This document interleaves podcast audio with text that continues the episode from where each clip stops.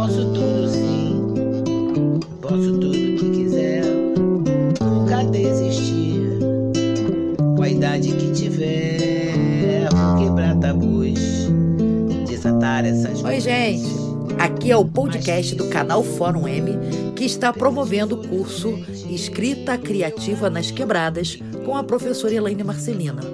Esse curso é uma realização da Universidade das Quebradas, que é um curso de extensão do PAC da Letras da UFRJ. E chegamos ao segundo módulo do nosso curso de escrita criativa nas quebradas com a professora Elaine Marcelina. Nós vamos fazer a leitura do texto 3 da aula 1 do segundo módulo. É o texto Olhos d'Água, que está no livro Olhos d'Água, da Conceição Evaristo. Quem vai ler para gente o prefácio e a introdução é a Gisele Parno. Esse livro foi prefaciado pela Heloísa Toller Gomes e a introdução foi escrita por Jurema Werneck. Vamos ao texto? Eu sou Gisele e vou ler o prefácio de Olhos d'Água, páginas 9 a 11. Minha mãe sempre costurou a vida com fios de ferro. As palavras acima, de uma personagem do conto A gente combinamos de não morrer, constituem contundente epígrafe para um comentário sobre Olhos d'Água, esta nova coleção de contos de Conceição Evaristo. Trata-se de frase-chave que enfeixa o turbilhão de questões sociais e existenciais recorrentes na escrita da autora, a presidir sua construção ficcional e a reiterar sua unidade temática. Como antes em sua obra ficcional, poética, ensaísta, Conceição ajusta o foco de seu interesse na população afro-brasileira, abordando, sem meias palavras, a pobreza e a violência urbana que a acometem. Ultimamente na favela, tiroteios aconteciam com frequência a qualquer hora. Lemos em Zaita esqueceu de guardar os brinquedos sem sentimentalismos facilitadores, mas sempre incorporando a tessitura poética à ficção. Os contos de Conceição Evaristo apresentam uma significativa galeria de mulheres. Ana da Venga, a mendiga do Zuquerença, Natalina, Luamanda, Cida, a menina Zaita. Ou serão todas a mesma mulher, captada e recriada no caleidoscópio da literatura em variados instantâneos da vida. Diferem elas em idade e em conjunturas de experiências, mas compartilham da mesma vida de ferro, equilibrando-se na frágil vara que lemos no conto O Cooper de Cida. É a corda bamba do tempo. Na verdade, essa mulher de muitas faces é emblemática de milhões de brasileiras na sociedade de exclusões que é a nossa. Frágil vara, corda bamba, fios de ferro, ferro de passar, a dança das metáforas as enlaça e reconstrói a vida de pessoas despossuídas, a qual expressa, apesar de tudo, uma vitalidade própria que o texto de Conceição insiste em celebrar era tudo tão doce, tão gozo, tão dor. Sintetiza Ana da Venga.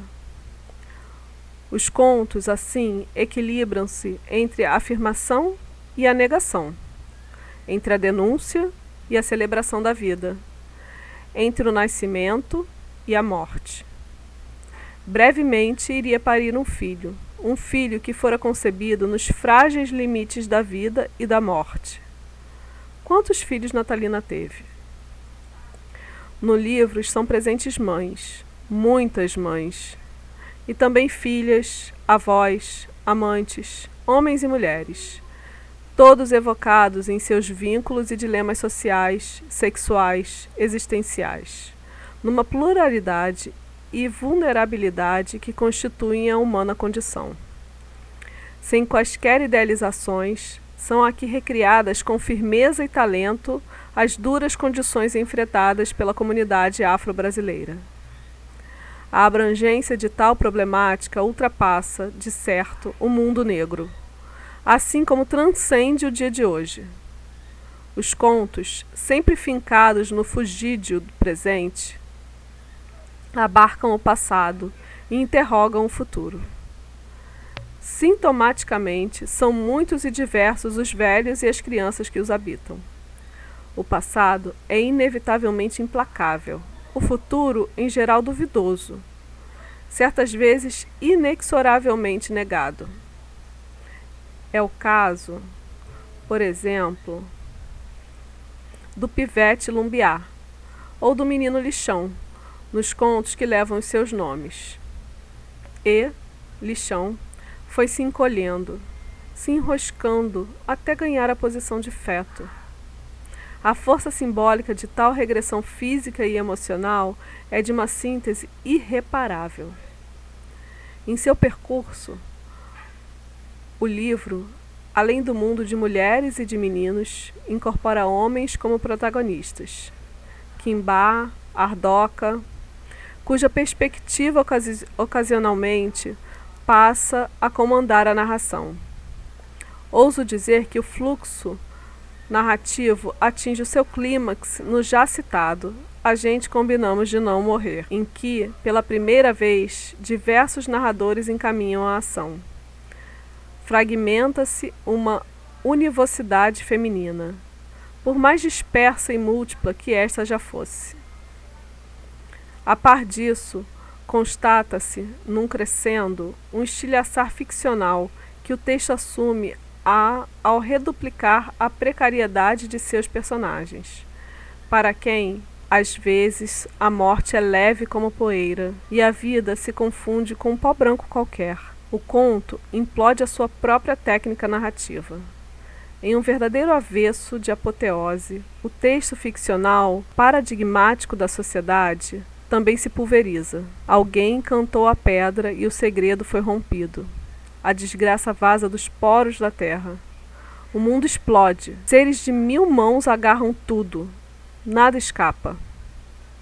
Atenção, leitor. É com você, é conosco, é com todos aqui que se fala. Mas a positividade textual prevalece, apesar de tudo.